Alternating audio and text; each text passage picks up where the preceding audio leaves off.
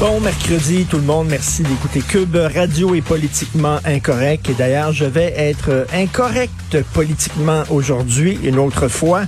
Euh, cette semaine, j'ai écrit sur euh, Michel Lalonde. Michel Lalonde, qui est une grande poétesse euh, québécoise et euh, qui avait, à la fin des années 60, écrit et lu un poème qui avait marqué le Québec, qui s'intitulait Speak White.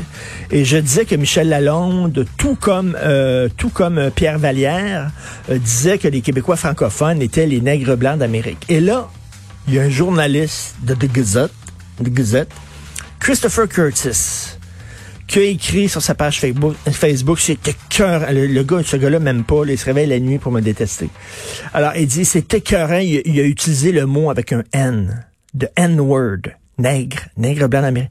Monsieur Curtis, c'est le titre d'un livre. Nègre blanc d'Amérique de Pierre Vallière. C'est un des livres les plus importants qui a été écrit au Québec. Vous êtes journaliste.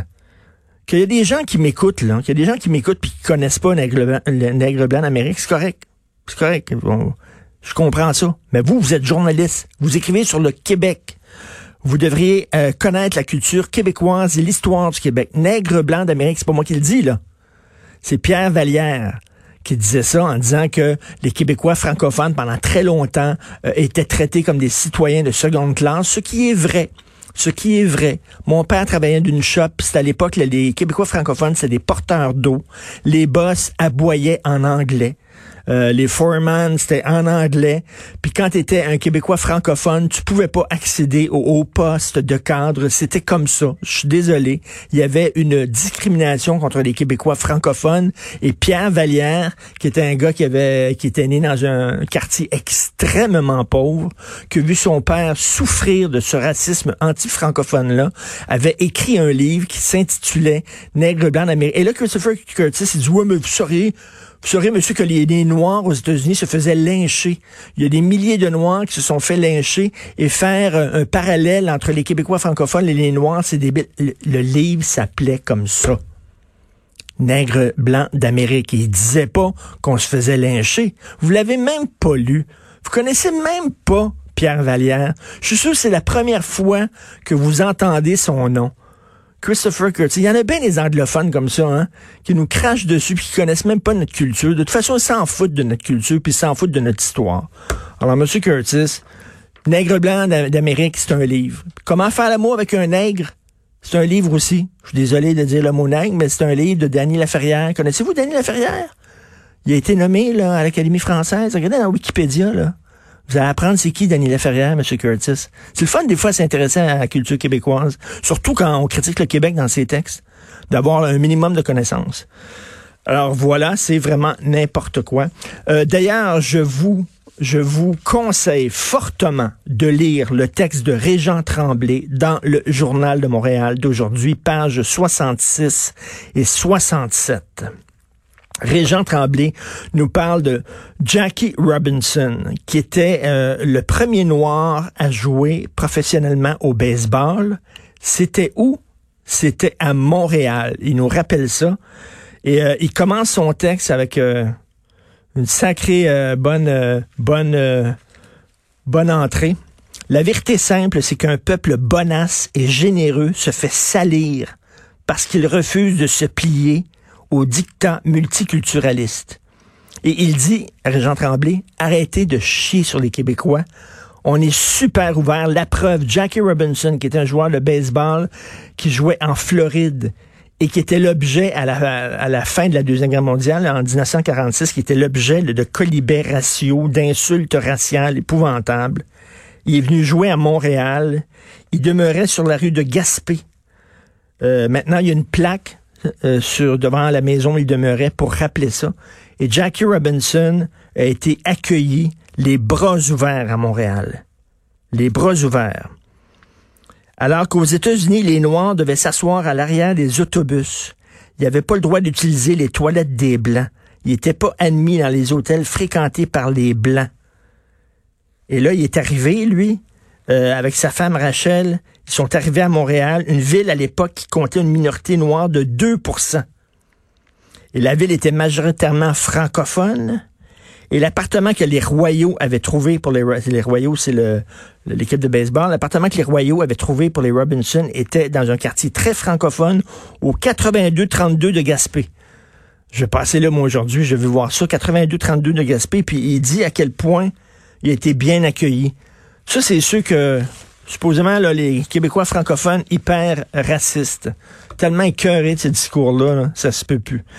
Écoutez, euh, parlant de rectitude politique, en Alberta, il y a une professeure d'anthropologie d'une université en Alberta qui a perdu son poste. Non seulement elle était prof d'anthropologie, mais elle détenait aussi un poste important dans le département d'anthropologie. Elle a perdu son poste parce qu'elle a dit quelque chose en classe qui a mis euh, les élèves euh, très mal à l'aise. Et les élèves, quand ils ont entendu dire ça, ils se sont plaints. Ils ont dit, ça n'a plus de bon sens, on ne veut plus l'avoir comme prof, on ne peut plus entrer dans la classe, dans la salle de cours. Alors, les élèves se sont regroupés, sont plaints. Elle a perdu son poste de professeur, une professeure réputée. Alors, je sais pas si je peux vous répéter ce qu'elle a dit parce que c'est tellement épouvantable. Je vais le faire quand même. Peut-être que je vais me, il va y avoir des plaintes contre moi, contre Cube Radio. Je m'en fous. Voici ce qu'elle a dit dans sa classe. Attendez une minute, là, soyez-vous sur votre chaise. Elle a dit, les hommes peuvent pas tomber enceintes. Voilà, c'est tout ce qu'elle a dit. Elle dit, c'est les femmes qui portent des enfants et les hommes ne peuvent pas porter d'enfants. Et à cause de ça, elle a perdu sa job. Parce que ils ont été mal à l'aise. Offusqués, offensés. Je m'excuse, mais Christy, pour avoir un enfant dans ton ventre, ça te prend un utérus, ça te prend des trompes de Fallope, ça te prend des ovaires, ça te, prend, une biologie féminine. Ça existe encore, la biologie, là. Ces gens-là, là, seraient les premiers à rire des conspirationnistes. Hein, toute la gang, là, de, le dictat et de la rectitude politique, là, ce seraient les premiers à dire Regarde, lui, il croit pas, il croit pas au réchauffement de la planète. C'est un conspirationniste. Il croit pas que le virus de la COVID-19 n'a pas d'origine dans un laboratoire. C'est un conspirationniste. Mais vous, vous ne croyez pas une science qui affirme que pour avoir un enfant, faut que tu sois une femme. C'est un fait scientifique. Vous ne croyez pas ça? Vous pensez qu'un homme peut être menstrué? Vous pensez qu'un homme peut porter un enfant? Ben non, je m'excuse, mais la science dit que c'est faux. Et ça, ça s'appelle de la biologie. Et vous n'êtes pas mieux que les pires des conspirationnistes. La fille a perdu sa job.